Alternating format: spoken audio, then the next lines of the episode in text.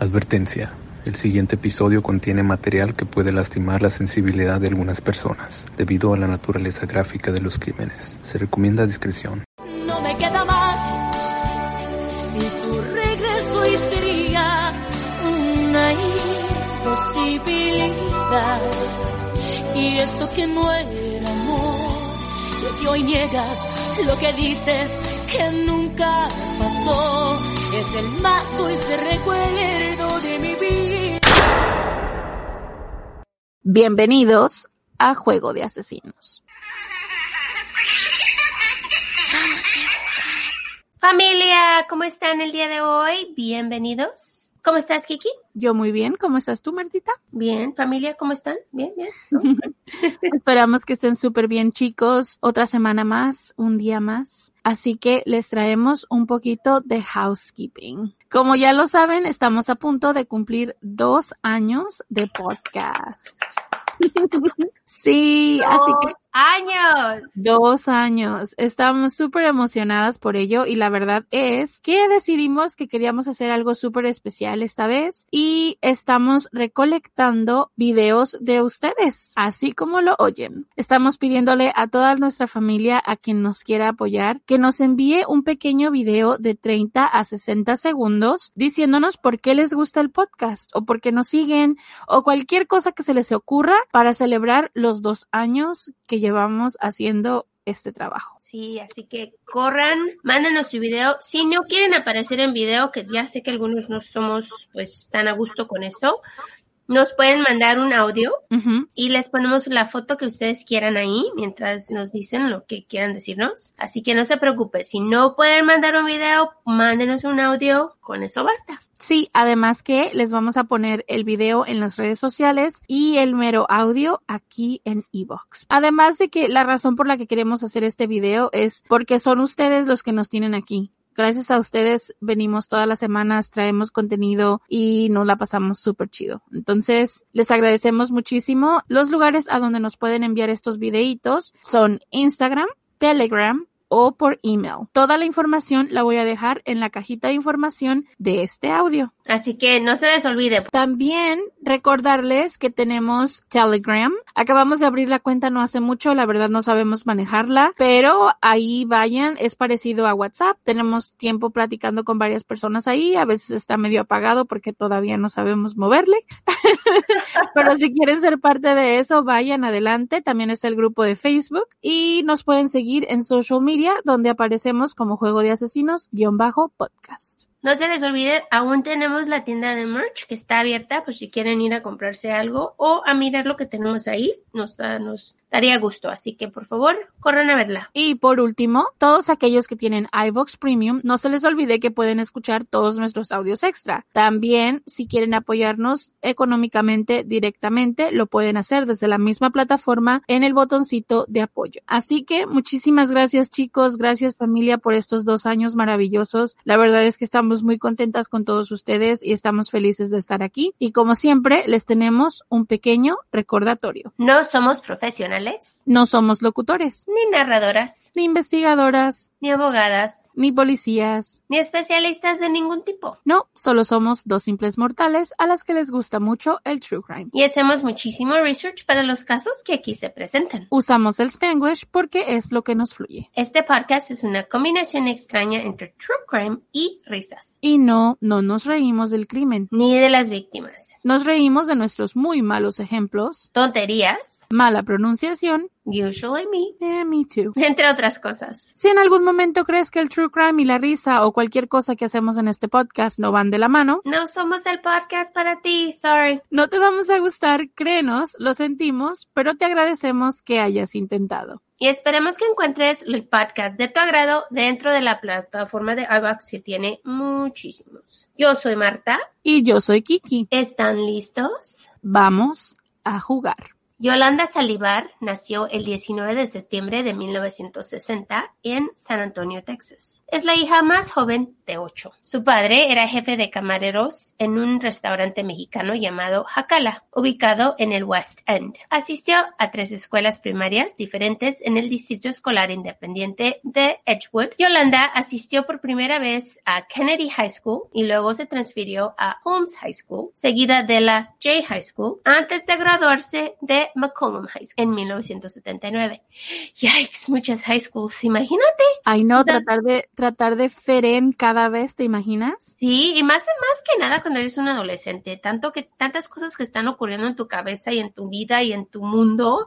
Todo es tan dramático y tan extra, tan exagerado y estar cambie y cambie de escuela y ser la, la nueva todo el tiempo está muy cabrón. Pero on a good note, por lo menos tienes chicos nuevos que mirar cada escuela, ¿eh? Eso sí. pues Yolanda perteneció al Junior ROTC en esa high school. Junior ROTC es un programa que tienen aquí en los Estados Unidos para los chicos y es parecido a lo que sería como un entrenamiento militar. Sí, eh, pero no tan agresivo, digámoslo por así decirlo, o no tan no tan estricto. Pues eso y también les da como como resources para poder ayudarse y seguir estudiando y también pues les ayuda por si quieren meterse pues a un, a un área militar, también puedes usar este para poder entrar ahí. Pero muchos de los niños lo usan solo para, para ir, agarran estudio, agarran pues un poquito más de experiencia en otras cosas, no solo, no solo lo que es militar, pero es, es popular aquí en los Estados Unidos ese programa. Además que también te dejan, te ayudan cuando vas a trabajar, cuando eres un senior, te ayudan a encontrar empleo o a darte permiso para que salgas a trabajar, te sales temprano de la escuela y vas a trabajar. Sí, es un programa. un programa de apoyo, sí. Right. En 1985, Yolanda fue aceptada en la Universidad de Texas y luego transferida a Palo Alto College, donde estudió para ser enfermera titulada. Yolanda también comenzó a trabajar como enfermera graduada en el Medical Center Hospital. En marzo de 1990, recibió su licencia como enfermera registrada de la Junta de Examinadores de Enfermería de Texas y ganaba aproximadamente 60 mil dólares al año. Que en ese tiempo era muchísimo dinero, ¿no? Claro. Ser enfermera, ser doctor, ese tipo de, de carreras sí dan bastante dinero porque pues es un, es muy bien remunerado aquí en los Estados Unidos. Entonces, en ese tiempo un poco más. Así que tuvo que trabajar en tiempo parcial después de adoptar tres hijos. Uno de ellos era su sobrina. El empleador de Yolanda, el doctor Faustino Gómez, un dermatólogo, la demandó por 9.200 dólares, alegando que ella le robó a él a partir de 1983. La demanda finalmente se resolvió fuera de los tribunales. En dos meses, Yolanda regresó a la corte nuevamente cuando Texas Guaranteed Student Loan Corporation obtuvo una sentencia de la Corte del Condado de Travis en Austin en su contra por no pagar su préstamo estudiantil de 7.361 dólares. No es buena con el dinero. Y más de estos préstamos de escolares, wow, son... No, y robarle a la persona para la que trabajas, o sea... Really? A pesar de que la, señora ganaba bien dinero, ¿para qué anda robando? Pues es lo que digo yo. En ese momento había cambiado de empleo y trabajaba como enfermera en el St. Luke's Lutheran Hospital. En los siguientes cuatro años, Yolanda trabajó en otros dos hospitales. Y sí, o sea, yo no entiendo por qué ser enfermera, pues en estos tiempos es una de esas cosas que son muy, mm, eh, ahorita, por ejemplo, ahorita en este momento ocupan muchísimas enfermeras. Así que chicos, si quieren una carrera, ahorita es el momento, ¿ok? Yo creo que todas, yo creo que en todas las etapas de la vida siempre se han necesitado más enfermeras y doctores. Entonces, el hecho de que a mí lo único que se me hizo muy curioso mientras hacía el research de la historia es que si te fijas cómo cambia de, lugar de trabajo e incluso cómo cambia de escuelas. Es como que esa eh, ser tan nómada desde el principio, o sea, o sea, es como un poco extraño porque te pones a pensar, aparte de, o sea, obviamente por robar pues te van a correr de varios lugares, pero te pone a pensar cuántas demandas no hubo, porque hay hospitales que no te demandan más, entonces te hace cuestionarte si a lo mejor andaba robando o haciendo cosas que no debía en estos otros lugares, ¿no? Bueno, y también eso de andar cambiando y cambiando y cambiando por la, porque tu familia lo tiene que hacer, me imagino que te sigue cuando eres adulto, porque es lo que sabes hacer. Te vas a un lugar, las cosas cambian, no te gusta cómo están saliendo las cosas, pues te mudas. Para mí, no, a mí me odio mudarme, lo odio con todo mi corazón. Pero hay personas que se mudan todo el tiempo y para ellas es normal, ¿no? Me imagino que... Me imagino que sí, porque como ella lo ve normal, si desde niña lo hizo, ¿por qué no hacerlo de adulto, no? Right. So, después de ver un concierto de Shelly Lares en San Antonio, Texas, le preguntó que si podía iniciar un club de fans, pero el padre de Shelly la rechazó. Le dijo, ¿sabes qué? A mí no me interesa un club de fans para mi hija, bye. Entonces, sus amigos convencieron a Yolanda de que mejor le diera una oportunidad a Selena, a pesar de que originalmente no le gustaba. Después de asistir a uno de sus conciertos, Yolanda comenzó a llamar repetidamente al padre de Selena, Abraham Quintanilla Jr., sobre la creación de un club de fans en San Antonio. Quintanilla finalmente cedió a los pedidos e inmediatamente se convirtió en la presidenta del club. Chicos, les voy a decir desde aquí, de este momento, para que sepan que yo soy súper fan de Selena. Número uno, para 1993, el club de fans había alcanzado a 1.500 miembros a menos de cuatro años y finalmente creció a más de 5.000, convirtiéndose en uno de los clubs de fans más grandes del área de San Antonio, porque para ese tiempo Selena era muy grande, empezó a crecer, la gente empezó a desconocerla. Más tarde fue promovida como gerente de las boutiques de ropa de Selena. En la primavera de 1995, Salival era la fiel acompañante o asistente. Ni atractiva ni carismática, su devoción y lealtad estaban fuera de toda duda. Siempre que Selina y los Dinos tocaban en San Antonio o comunidades cercanas, Yolanda estaba al lado de ella. Ella era los ojos y los oídos, dijeron sus amigos. Pero algunos miembros del círculo de Selena hablaron de otra Yolanda diciendo que ella era posesiva y controladora. Dice Martín Gómez, quien diseñó modas para Selena, que la obsesión de Yolanda lo llevó a renunciar. Ella era solitaria y había vivido con su madre hasta antes de trabajar con Selena y tenía muy pocos amigos. Una mujer que se mudó a un apartamento con Yolanda descubrió que no solo tenía fotos de la cantante en sus paredes, pero en todo el lugar. Era como un santuario. Asustada, la mujer prefirió mudarse solo dos semanas después. Wow, como tener un throne o algo así. ¿Te imaginas? O sea, yo entiendo cuando eres fan que te gusta algo y que todo el tiempo, no sé, quieres escuchar su música y bailar y cosas así, pero ya tenerle como un altar y fotos en todos lados, es un poco obsesivo. ¿Poco?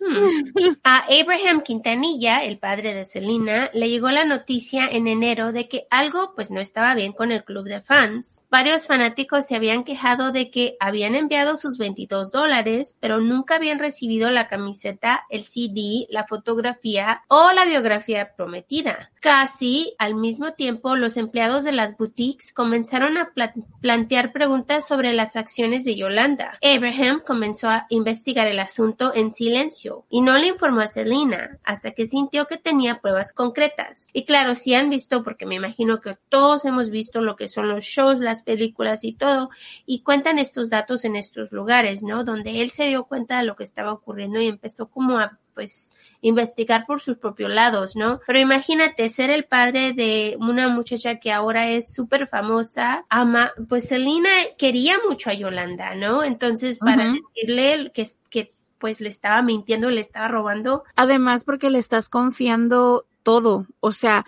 primero comenzó con el club de fans y después la promovió a ayudarle con las boutiques de ropa, porque si ustedes no recuerdan, Selena no solamente era cantante, pero era diseñadora de modas y tenía una boutique especialmente para esto, para poner todos sus diseños a la venta. Entonces, el hecho de que confiara en esta mujer tanto al punto de decir, puedes estar a la cabeza de mi boutique y puedes estar a la cabeza de mi club de fans. O sea, tienes que tener una persona que crees que es tu mano derecha, ¿no? Claro, más cuando le das tanto lead, bueno, tanta, tanto Poder. responsabilidad. Y responsabilidad. Pues el 9 de marzo de 1995, Abraham, Selena y su hermana Suzette confrontaron a Saldívar y la acusaron de robar dinero de las boutiques y del club de fans. Exigieron una contabilidad completa. Yolanda negó las acusaciones y dijo que otros tenían la intención de hacerla quedar mal a ella. Abraham despidió a Saldívar en el acto, aunque, según los informes, Selena se mantuvo en contacto con ella porque necesitaba que le diera varios documentos financieros que aún tenía en su poder. El 13 de marzo, después de someterse a una verificación de antecedentes, Yolanda compró una pistola calibre 38 de punta chata a un comerciante de armas de San Antonio. Luego viajó a Monterrey, México, donde Selena planeaba abrir una boutique, llevándose los registros comerciales de, comerciales de Selena con ella. En algún momento durante el viaje de Yolanda, Selena le llamó por teléfono y le dijo que trajera los registros. Posteriormente, Yolanda, Yolanda reapareció en Corpus Christi. La noche del jueves 30 de marzo, Selena y su esposo, Chris, fueron a la habitación 158 en el Days Inn, donde Yolanda se estaba quedando, para recoger los registros de ella, a pesar de que Yolanda le había pedido a Selena que fuera sola, que me imagino que iba a tratar de hablar con ella para cambiarle la opinión, ¿no? Claro, claro. Tratar de decirle yo te estoy haciendo bien el trabajo, ¿qué te pasa? o algo así, ¿no? Pues entonces, cuando Selena llegó a casa, se dio cuenta de que faltaban algunos extractos bancarios e hizo arreglos con Yolanda para recoger los registros restantes el viernes por la mañana. El 31 de marzo de 1995, Selena salió de su residencia en una camioneta azul de su esposo, el guitarrista Chris Pérez. Se dirigió al motel Days Inn en Corpus Christi para recoger a Yolanda Saldívar, pues le pidió a Selena que la acompañara al centro médico regional alegando que había sido violada cuando fue a Monterrey. Cuando los resultados de las pruebas no fueron concluyentes, Yolanda cambió su historia y le dijo, después de todo, no he sido violada. Selena y Yolanda regresaron al motel. Está haciendo tiempo. Una vez más, Selena le pidió los extractos bancarios. Al parecer, también intentó romper su relación profesional. Se intercambiaron duras palabras. Yolanda exigió que Selena le devolviera un anillo que le había dado como regalo de sus empleados. Cuando Selena se lo quitó,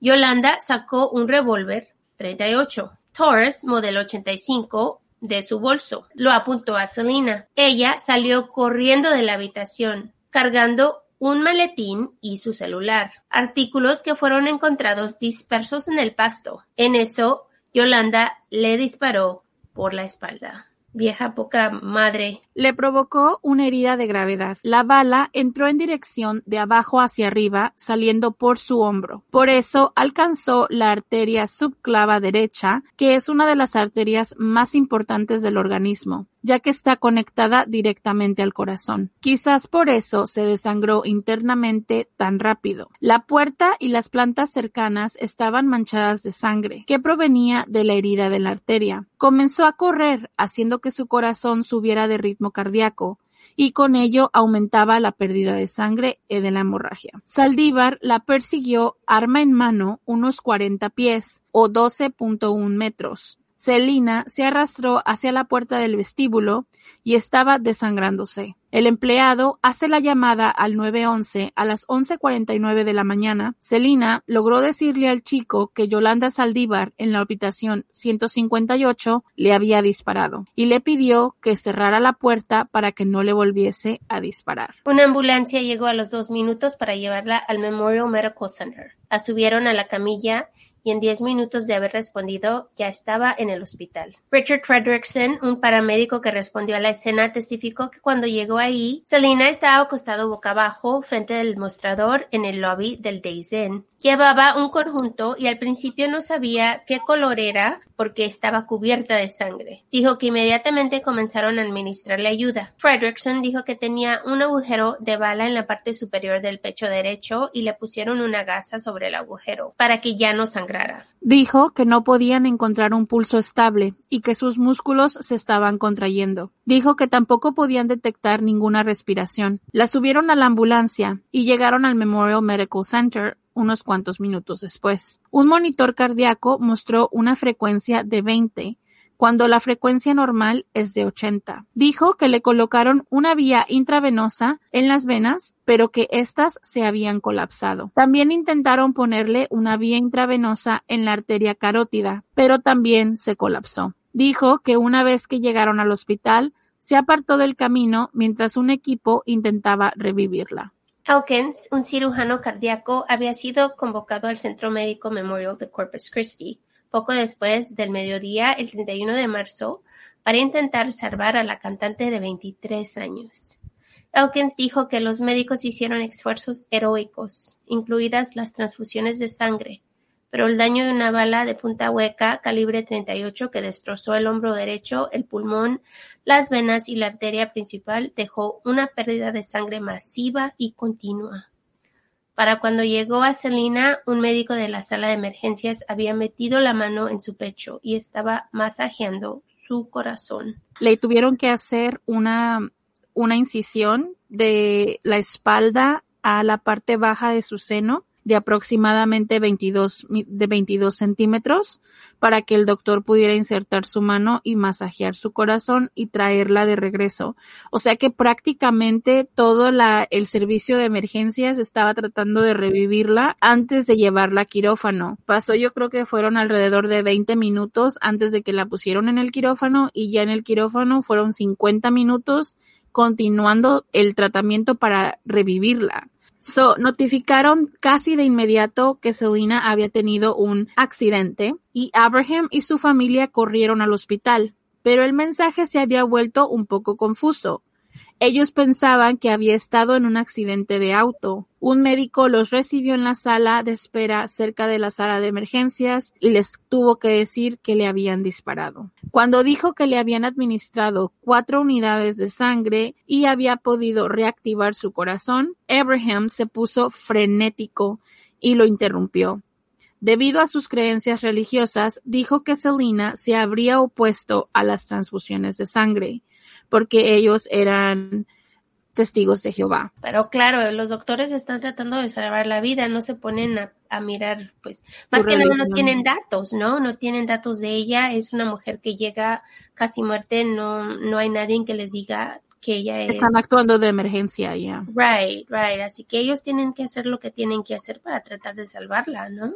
Correcto. Pero fue demasiado tarde. Las transfusiones no ayudaron y para la 1.05 pm, Selina murió en un hospital por pérdida de sangre a solo dos semanas de su cumpleaños número 24. Las radiodifusoras no creían las noticias. Pensaban que se trataba de una broma de April Fools. Mm, el primero de abril aquí en los Estados Unidos le llamamos April Fools, que es un día donde muchas gentes hacen bromas, pues, y es, es muy popular, ¿no? Toda la gente hace broma te dice, April Fools, no es cierto, estaba bromeando. Entonces, es como para recibir una noticia así de grande, todo el mundo decía, no, no, no, no, no, es April Fools, no es cierto, no pasó, ¿no?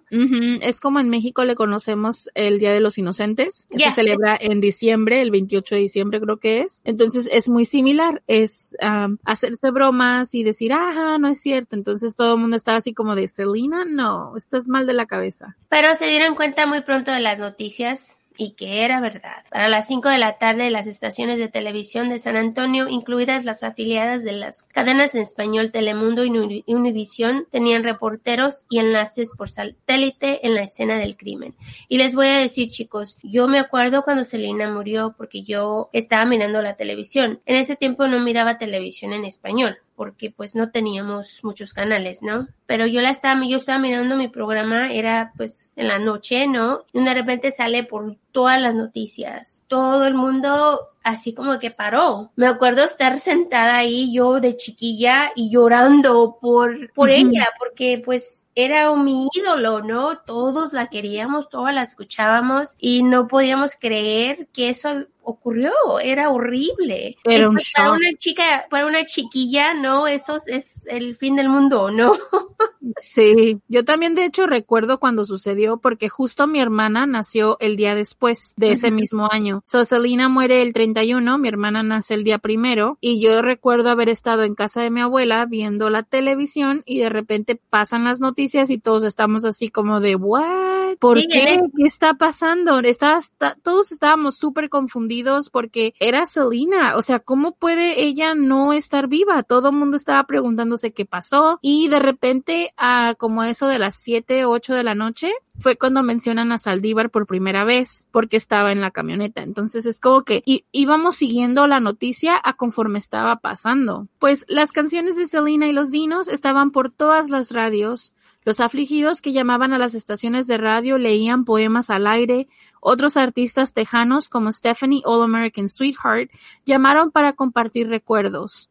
Los bailes en lugares de música tejana se suspendieron en las ciudades de Texas. Selena nació el 16 de abril de 1971, la hija menor de la familia Quintanilla. Debutó en la escena musical en 1981 como integrante de la banda Selena y los Dinos, que también incluía a sus hermanos mayores Avi Quintanilla y Suzette Quintanilla. Comenzó a grabar profesionalmente en 1981. En la década de 1980, a menudo fue criticada y se le negaron reservas en lugares de Texas por interpretar música tejana, un género musical dominado por los hombres en ese tiempo. Sin embargo, su popularidad creció después de que ganó el premio de música tejana a vocalista femenina del año 1987, que ganó nueve veces consecutivas. Firmó con EMI Latin en 1989 y lanzó su álbum debut el mismo año, mientras que su hermano se convirtió en su principal productor musical y compositor. Y sí, este negocio era negocio de su familia, ¿no? Todos lo sabemos, todos hemos visto su vida, cómo creció y todo. Y su madre, su padre, sus hermanos, todos estaban en este grupo. Era el, negocio familiar. Aunque te voy a decir, haciendo un paréntesis, ahora que salió la serie en Netflix, la forma en la que proyectaron a la familia Quintanilla fue un poco oscura para decir la verdad, porque era como que todos estaban aferrados al éxito de ella. O sea, la familia completa trabajaba para el éxito de una sola persona en la familia y yo no me quiero imaginar cómo ha de haber sido perderla, porque si todos estaban colaborando para que ella triunfara, pues perderla es como todo lo que trabajaste y todo lo que hiciste, aparte que estás perdiendo tu hija, estás perdiendo tu source of income. Sí, tu negocio, por decir. Todo. Ajá, por así no, no, por ponerlo en esa luz, pero igual. No, no, pero piénsalo de esa manera. Era right, era la ganadora de la familia y ya no la tienen, ahora qué van a hacer. So ya ahora te tienes que preocupar nada más, no nada más porque perdiste a tu hija y es lo peor que te puede pasar como padre, pero también tienes que preocuparte por cómo le vas a hacer para continuar con esto, porque obviamente tus hijos, tu esposa, tú dependes de ello. Entonces sí como que es un poco la vida de la forma en la que la pusieron en Netflix, se me hizo un poco extraña o más bien un poco pesada y oscura, creo yo. Yo también miré lo mismo en la, en, la, en, la, en la película que hizo Jennifer López, porque la miraba igual. Era una niña que desde pequeñita su padre la empujó y la empujó y la empujó y la empujó y canta y hace esto y hace esto y no cambia y aquello y aquello. O sea que cada minuto de la vida de esa niña estaba guiada por su padre y por lo que hacía y por todo. O sea, no tenía minutos solos, no podía tener novio, no podía salir. E, entonces yo pienso que en la película, igual como en la serie, la pintaron igual, es un poquito diferente porque la película pues no tiene tantos datos, pero igual como tú dices, era el negocio de la familia y no ponerla así, o sea, no la queremos poner así porque igual era una hija, era una persona, era, era pues una persona linda, ¿no? Pero como dice Kiki, es verdad. Es, todo, o sea, toda tu vida revuelve alrededor de esta niña. Right. Selena era más que una celebridad. Ella era un ícono. Su condición de animadora millonaria a los 19 años, su personalidad positiva, su devoción a Dios, a la familia y al hogar, y su voluntad de hablar con los niños sobre permanecer en la escuela y evitar las drogas, la convirtió en la heroína para las personas de piel morena, especialmente las niñas hispanas que tenían muy pocos modelos a seguir. Sí, eso sí. Su música validó la dualidad cultural de la mayoría de sus fanáticos, demostrado que puedes abrazar las tradiciones de la tierra de donde vienes sin dejar de ser moderno. Como la mayoría de los mexicanoamericanos que se han asimilado a la corriente principal, el primer idioma de Selena fue en inglés y, sin embargo, optó por cantar en el idioma nativo de sus padres, lo que demuestra que quién eres y de dónde viene tu familia son fuentes de orgullos, no fuentes de lástima. Y sí, perfecto, porque igual ella no lo hablaba, y hasta después de que empezó a cantar, empezó a agarrarlo un poquito más y más.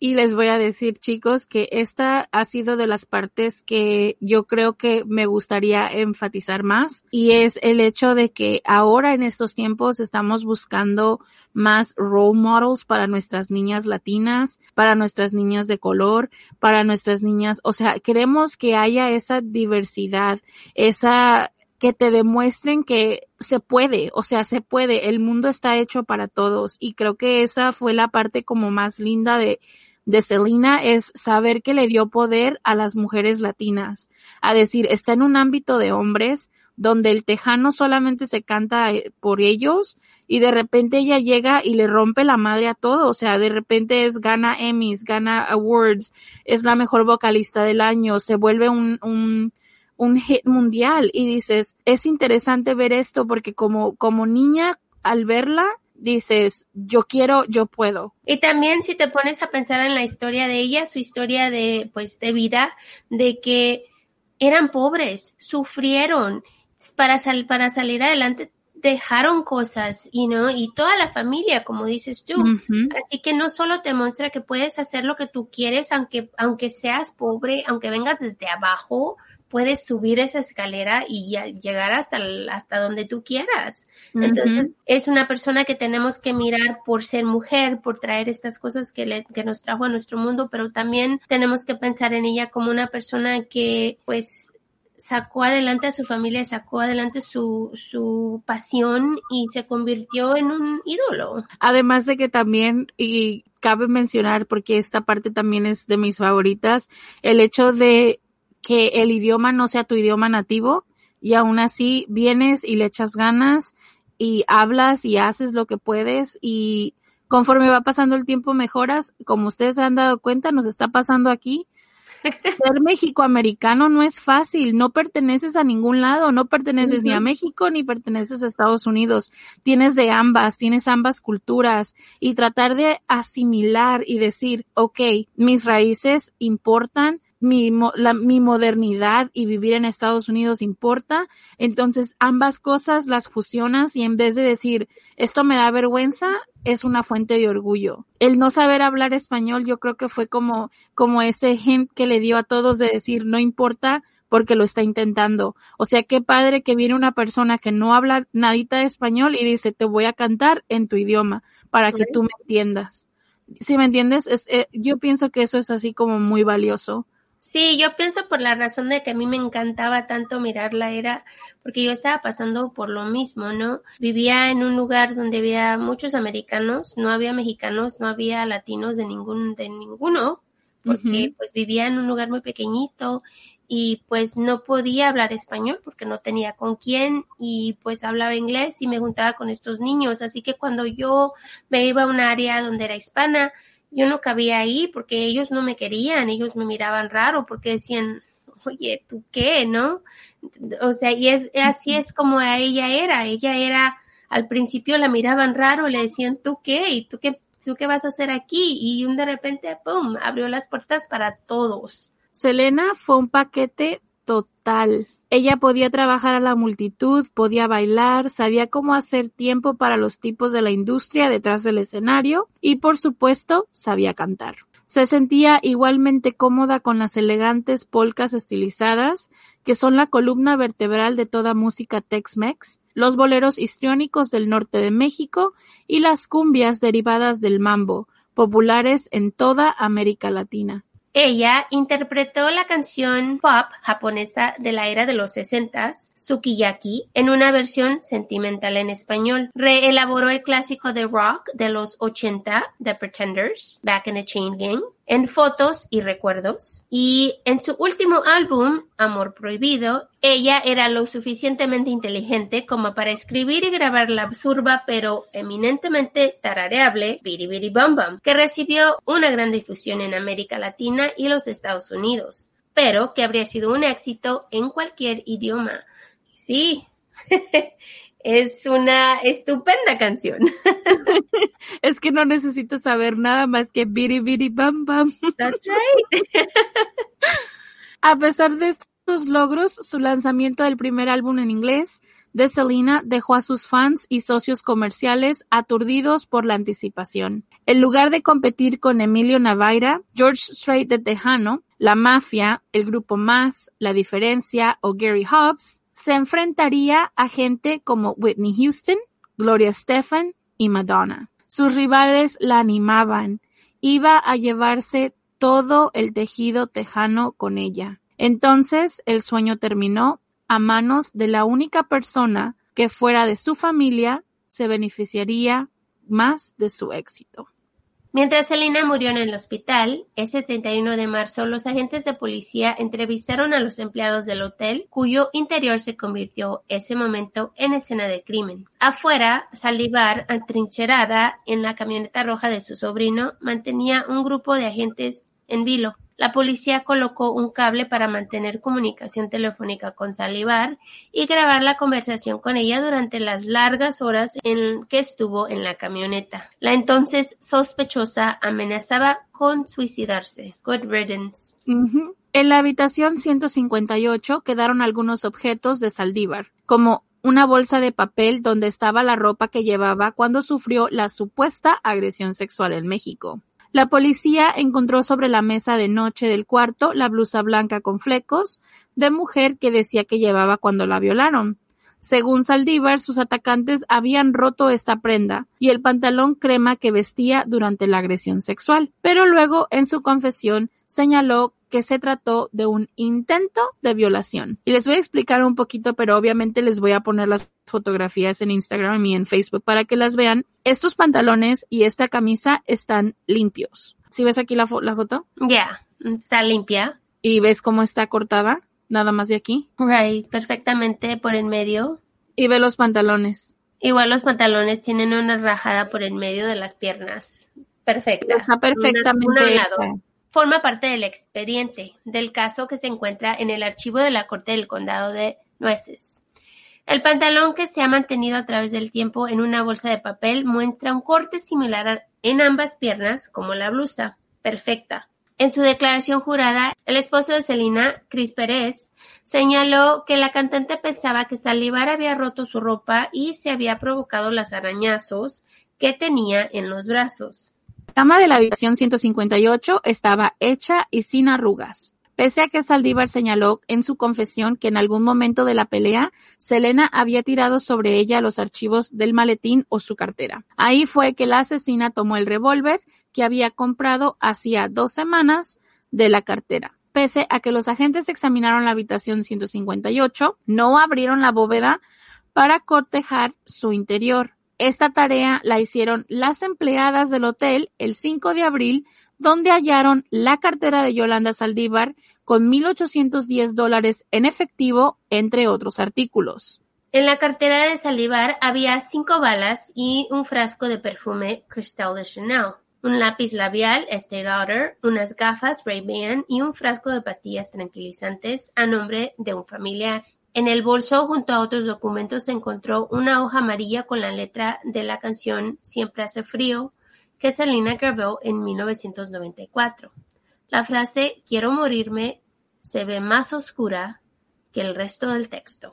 En el croquis, en el que el agente Paul Rivera trazó la ruta que recorrió Celina desde la habitación hasta el vestíbulo del motel Days Inn, el policía calculó que la cantante avanzó unos 390 pies mientras dejaba un rastro de sangre a su paso. Después de dispararle a Selena, la expresidenta de su fan de club finalmente se entregó a la policía a las 9.30 de la noche, dejando en el asiento del conductor el revólver Taurus que utilizó para matar a Selina y que había comprado en la tienda A Place to Shoot en San Antonio por 232 dólares y 13 centavos el 13 de marzo de 1995. También había comprado una caja de balas con punta hueca y solo necesitó un solo proyectil para matar a Selina. Los tenis blancos marca Reebok que Salivar llevaba esa noche, apuntó el exfiscal Carlos Valdés, eso es sangre.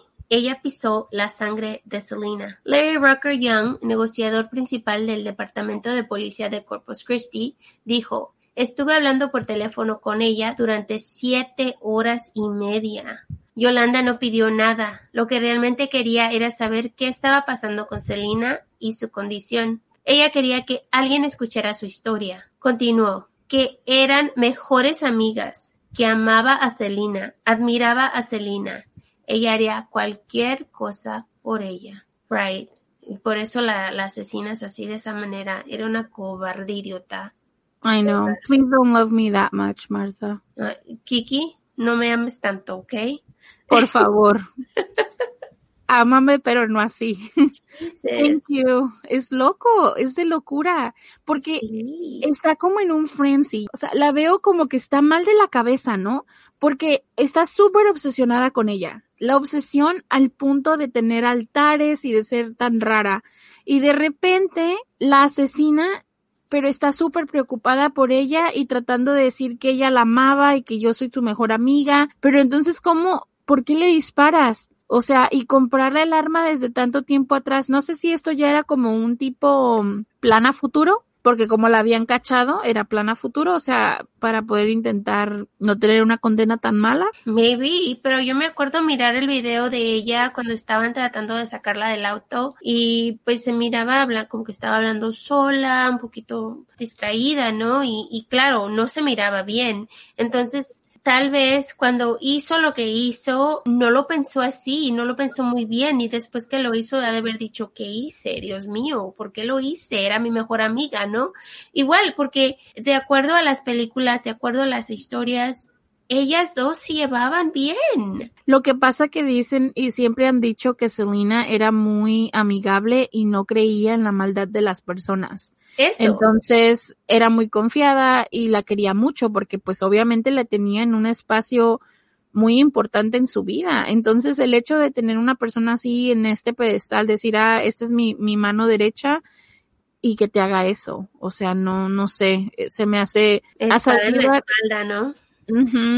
No sé por qué, pero Saldívar se me hace un asesino, una asesina muy peculiar. O sea, tiene un, un tinte muy peculiar porque es otro tipo de, de, está obsesionada y eso es algo que me hace, o sea, me hace pensar, no sé, hasta en los shows como el de You, donde stalkean a las personas y terminan en una tragedia como esta. Entonces, no sé, es, es una asesina que sí, como que la psicología de ella es un poco interesante de, de, de estudiar, por así decirlo. En el Days End de Corpus, en la escena del crimen, unos días después, había algunas 100 personas, casi todas hispanas. Estaban tomándose fotos frente a la marquesina del motel que decía Te extrañaremos, Selena. Otros merodeaban por el vestíbulo donde Selena pronunció sus últimas palabras.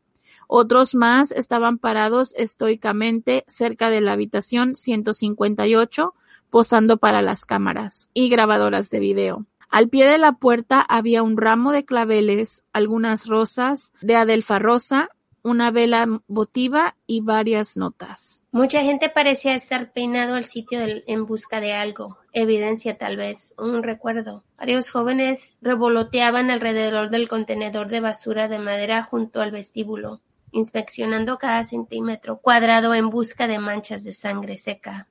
Dos adolescentes con camisetas de los Dallas, Cowboys pasaron los dedos por las espesas hojas de hierba del patio donde Selina se había derrumbado. Cerca de la habitación 158, tres niños recogieron cuidadosamente astillas de madera del macizo de flores, estudiando cada una de ellas en busca de rastros de sangre.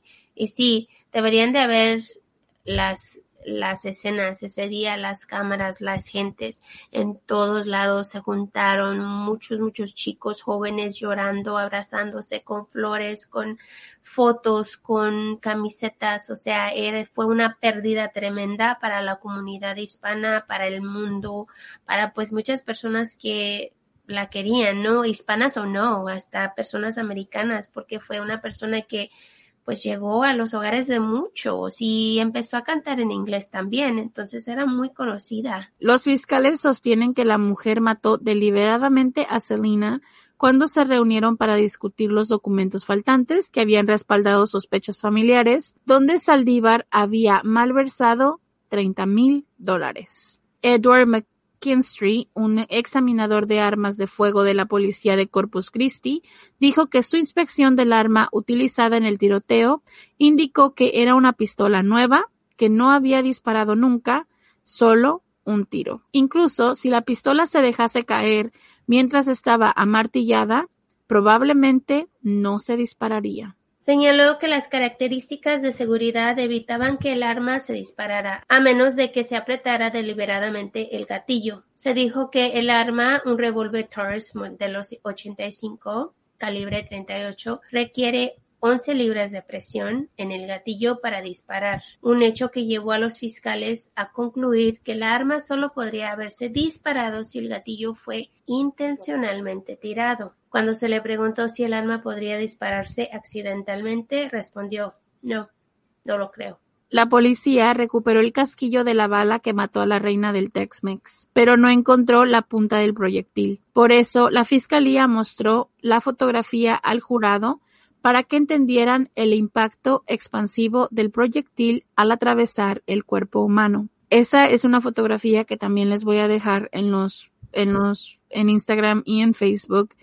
Es nada más la imagen del shoulder para que la, para que el jurado se diera cuenta de que el proyectil la atravesó de la espalda al frente. Como parte del proceso de recopilación y preservación de la evidencia, los cuatro plomos y el proyectil que mató a Selena se colocaron en sobres individuales que tienen las iniciales del oficial que ocupó esta prueba. Los sobres también tienen un número asignado durante el juicio. Toda esta evidencia, a su vez, se encontraba puesta en una bolsa más grande. En el maletín de Saldívar, quien tenía 34 años cuando perpetró el crimen, quedaron congelados por el paso del tiempo documentos, expedientes y un teléfono celular.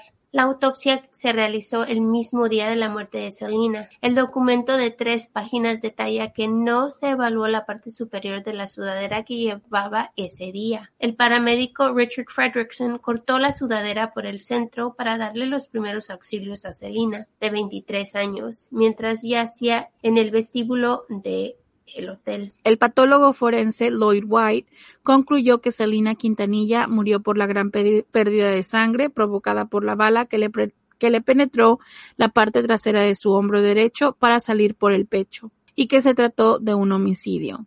La autopsia también reveló que Selina no estaba embarazada y que no había alcohol ni drogas en su cuerpo. Durante el juicio, el cirujano cardiovascular Louis Elkins declaró que el corazón de la cantante estaba azul y sin sangre, debido a la hemorragia masiva que provocó el disparo al lacerar la arteria principal del cuerpo. Al llegar a la sala de emergencias, Selina ya tenía muerte cerebral, según el doctor Louis Elkins. Tenía las pupilas dilatadas, no tenía movimiento en los brazos y piernas y no estaba respirando. Atestigó durante el proceso judicial. Antes de ser intervenida quirúrgicamente, Selina recibió seis unidades de sangre, pero según el doctor Louis Elkin, esa sangre quedó concentrada en la cavidad del pecho debido a la magnitud de su lesión sufrida. Y obviamente nosotros no somos médicos, no somos profesionales, se los hemos dicho desde el principio, pero cuando yo traté de investigar qué era la razón por la que él, era tan importante que el doctor explicara dónde quedó la sangre que se le insertó, es porque ellos estaban tratando de dar a entender que cuando trataron de dar, cuando el corazón tiene una hemorragia tan grande, lo que hace es apagar las extremidades se apagan las piernas, las manos y trata de mantener el flujo sanguíneo en el área del cuerpo más grande como para tratar de continuar pompeando el corazón. Pero como ella tenía el problema en una arteria tan importante del cuerpo, pues obviamente no, al estar apagadas las venas prácticamente se hacen como, como planas y ya no puede cruzar para allá. Entonces toda la sangre que le pusieron en el cuerpo, toda quedó en su estómago y en el área del torso. Sí, porque el corazón es el que se encarga de, llevar la sangre por todo el cuerpo y si no tiene dónde mandarla, entonces la sangre no tiene dónde ir y se queda donde, pues, donde la pongan. Donde la ponen. Y a ella le hicieron, o sea, cuando ustedes leen la autopsia, tiene, le hicieron varias incisiones para tratar de ponerle la sangre porque obviamente si sus venas están shut down. Hicieron una incisión en su tobillo y también hicieron dos incisiones en las venas que están alrededor del cuello para tratar de ingresar esta sangre, pero obviamente pues todo fue demasiado, o sea, ya, ya no tenía salvación. Un técnico de pruebas de la policía de Corpus Christi, Carlos Cardona, testificó que la cama de la habitación donde ocurrió el tiroteo estaba hecha y que no había archivos ahí. El papá de Yolanda Saldívar, Frank Solís Saldívar, ofreció una declaración jurada el mismo día del crimen, donde señaló que su hija Yolanda le dijo a su hermana María, secretaria asistente del club de fans de Selena y los Dinos, que le había disparado a su ídolo. En esa llamada desde el lugar donde estaba la mujer no expresó que el disparo se trataba de un accidente. Durante el juicio se presentó prueba de las deudas que Saldívar acumulaba.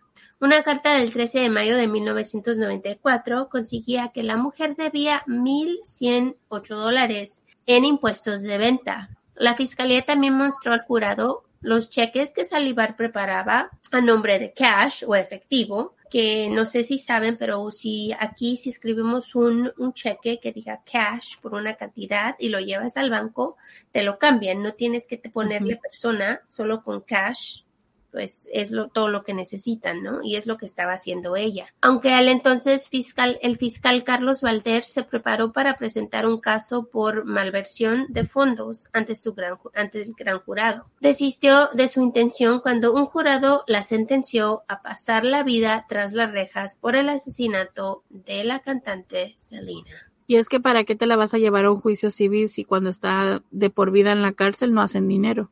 No, ¿Para qué? Entonces no tiene caso. I mean, la única razón que sería como simbólico, ¿no? Right. Pero de ahí en fuera pues no hacen dinero. Durante el juicio hubo quienes no fueron muy respetuosos, por ejemplo el dueño de la tienda A Place to Shoot, Kyle Boss, mantuvo en sus manos un recorte del periódico durante su testimonio. Eso provocó que el licenciado Douglas Tinker pidiera que se mostrara el papel que resultó ser una fotografía suya con comentarios burlones del letrado.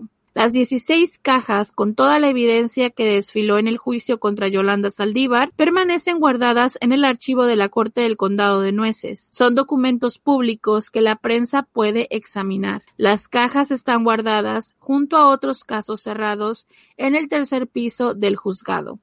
A pocos pasos de la sala en la primera planta donde Selena y Chris Pérez se casaron el 2 de abril de 1992. El juicio de Salivar por el asesinato de Selena fue seguido de cerca por la comunidad latina en los Estados Unidos. El juicio no fue televisado, pero se permitieron cámaras en las instalaciones del tribunal. El juicio se trasladó a Houston, Texas, después de que los abogados de Salivar argumentaron que un éxito que no podía recibir un juicio justo en la ciudad natal de Selena. Y esto se hace mucho en, en las cortes de los Estados Unidos. Cuando es un, un caso tan grande, hay veces que lo cambian de cortes porque como es muy conocido en ese, piensan que no, van no va a recibir pues un jurado que sea pues mm, medio, ¿no? Imparcial. Parcial, pues. Entonces lo tienen que mudar a otra área donde, donde no ocurrió el crimen para poder agarrarse, pues, el jurado imparcial, ¿no? Antes del inicio del juicio, CNN informó que se esperaba que los fiscales presentaran una polémica confesión policial firmada por Saldívar, en la que dijo que le disparó a Selena durante una discusión sobre las acusaciones del padre de la cantante que Saldívar robó dinero de las cuentas de Selena. Se esperaba que la defensa presentara el testimonio del Ranger Texas Robert Garza de que escuchó a Saldívar alegar que el tiroteo fue accidental y que ella objetó cuando la policía no lo incluyó en su declaración. El abogado defensor argumentó que el tiroteo fue accidental, pero la fiscalía señaló que Saldívar, una enfermera capacitada, no llamó al 911 ni trató de ayudar a Celina después de que le había disparado. Saldívar afirmó que el arma accidentalmente se había disparado. El juez no le dio al jurado la, la opción de cargos menores de homicidio involuntario o homicidio negligente y les dijo a los miembros del jurado que se debían condenar a absolver a Saldívar por el único cargo de asesinato en primer grado. Los miembros del jurado deliberaron durante menos de tres horas el 23 de octubre de 1995 antes de encontrar a Saldívar culpable del asesinato en primer grado. Es que solamente les dio o tienen de dos sopas, dijo el juez. O la absuelven o le dan cadena. Tres días después, el 26 de octubre, fue condenada a cadena perpetua con posibilidad de libertad condicional en 30 años, y esta era la pena máxima de prisión permitida en Texas en ese momento. El 22 de noviembre de 1995 llegó a la unidad de Gatesville, ahora unidad de Christina Melton Crane, para ser procesada. Saldívar está cumpliendo una cadena perpetua en la unidad de Mountain View operada por el Departamento de Justicia Criminal de Texas. Sería elegible para libertad condicional el 30 de marzo del 2025. Sí, sí. Está a la vuelta de la esquina. No nada más era mala persona y mala amiga y mala trabajadora y mala compañera de trabajo. O sea, además es asesina. Se puede quedar encerrada por mí. Y hace poco, no tiene mucho, tiene como algunos meses que estuvo hablando de hacer un libro y contar su verdad y no sé cuánto, pero honestamente yo ya no le creo nada. Sí, en la, yo miré un poquito de lo que hicieron en, sería Telemundo, hicieron el show em, de Selena y tenía mucho, mucho en su parte y en ese mismo, no sé cuánto era real, cuánto claro era novela, ¿no? Pero en ese eh, estaban, su focus, focus era que ella quería que se sentía muy mal por lo que hizo, que quería escribir un libro, que no había creído que lo había hecho y que la extrañaba mucho, que era su mejor amiga, and on and on and on, and I'm like, por, tú no matas a tu mejor amiga, eso es horrible. ¿Cómo, cómo puedes hacer eso? Y sabes que el decir que fue un accidente cuando, ok, en primer lugar, ¿por qué compras un arma? Tres semanas antes. Y luego de un calibre con unas balas sin punta. O sea, no sé, tanta pues premeditación me hace como que, mm, you know? O sea, o, estabas planeando asesinar a Selena o estabas, estabas, estabas planeando, a alguien de la familia. Ya, ¿qué estabas planeando? ¿Cuál era tu punto al tener un arma así? Comprarla unas cuantas semanas antes, cuando ya sabías que te estaban pisando la cola por ratera. Porque obviamente, pues eres una ratera. O sea, no sé, chicos. Esa señora no, no me gusta que esté afuera. No. No me agrada la idea. No.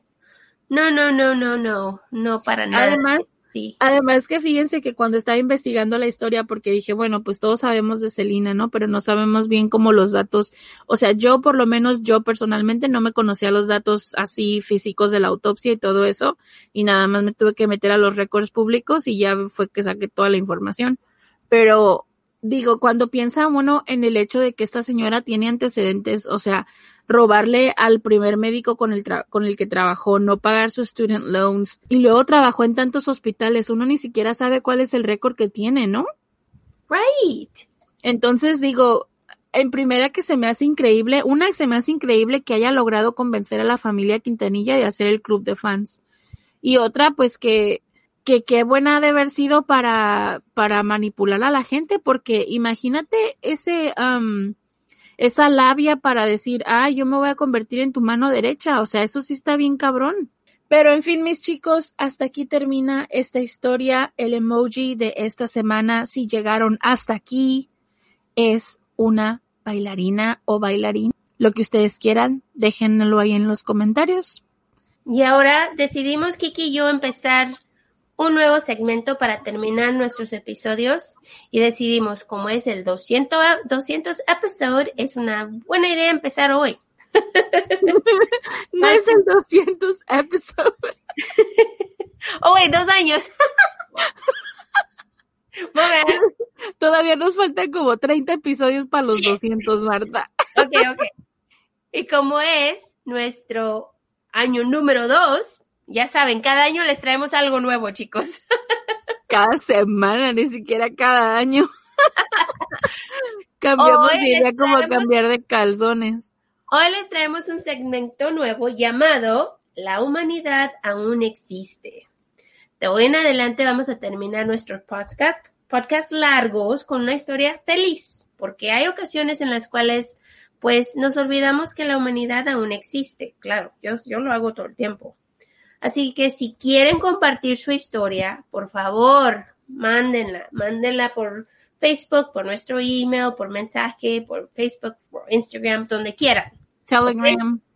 O Telegram, también tenemos Telegram, acuérdense. Ok, aquí les va. Kiki, empieza. A Gordon Blakesley tiene 85 años, le encanta cortar su césped en su corta césped, pero es una corta césped a lo que te puedes subir y tiene un motor. Cuando empezó la pandemia tuvo que hacer cuarentena en la casa de su hijo y tuvo que dejar su casa sola por ese tiempo. Cuando regresó a su casa después de unos meses, alguien le había robado su corta césped. ¡Qué diablos! ¡Gente! Seriously, a un viejito, come on. Pobre señor, la única cosa que le gusta hacer afuera y se le roban. Gordon decidió poner un mensaje en un pedazo de cartón y el mensaje decía, por favor regrésame mi cortadora de césped. Tengo 85 años y no puedo empujar una manual. Gordon mostró su letrero en su patio enfrente de su casa, con la esperanza de que el ladrón se lo regresara. Para Gordon, su corta césped no, es solo, no solo era para pasar el tiempo, pero era una manera para regresar a la, entre comillas, normalidad para él. Le encantaba salir a cuidar su jardín. Gordon dijo, y lo voy a citar, lo quiero de vuelta. Solía trabajar aquí cuando mi esposa estaba viva. Solía trabajar ahí todo el día. Oh, pobrecito, gente. Right? Sí, porque son así. Su nuera le preguntó si podía compartir su historia en sus redes sociales y Gordon dijo que sí. Ella lo compartió y muchas personas le preguntaron si podían donar dinero para conseguirle uno nuevo. Pero él dijo que le gustaría recuperar el anterior. Bueno, una persona anónima le compró una cortadora de césped nueva y se la llevó el departamento de policía local. La familia de Gordon estaba tan agradecida de que tuviera un nuevo landmower o podadora o corta césped de regreso y ahora realmente disfruta de su trabajo en el jardín. Le vamos a dejar la foto de Gordon aquí para que lo miren. Está tan simpático ese señor. Y no dejen que se roben sus cosas. Come on. I know. No, deje, no le roben cosas a los viejitos. No sean mamones. Seriously. Así que chicos, ojalá les haya gustado esta historia para terminar. Sí, mándenos, mándenos sus, sus mensajes de felicidad y nosotros los compartimos. Yes, please. Así que muchísimas gracias. Ahora sí que nos alargamos más de lo regular. Sépanse ustedes que los queremos un montón. Estamos tan agradecidas de que estén aquí. Felices dos años a ustedes también, porque ustedes son los que nos permiten hacerlo. Así que ya lo saben, sin ustedes no estuviéramos aquí. Los queremos muchísimo. Que disfruten el resto de su fin de semana. Gracias por, por compartirla con nosotros. Sí, así que los esperamos el próximo miércoles. Nos vemos. We love you. We love you. Bye. Bye. No olvides revisar nuestras redes sociales, Facebook e Instagram, donde aparecemos como Juego de Asesinos-podcast. Para ver fotos referentes a los casos que cubrimos y también los links a nuestra tienda de mercancía. Somos un iBox Original. Gracias por escuchar.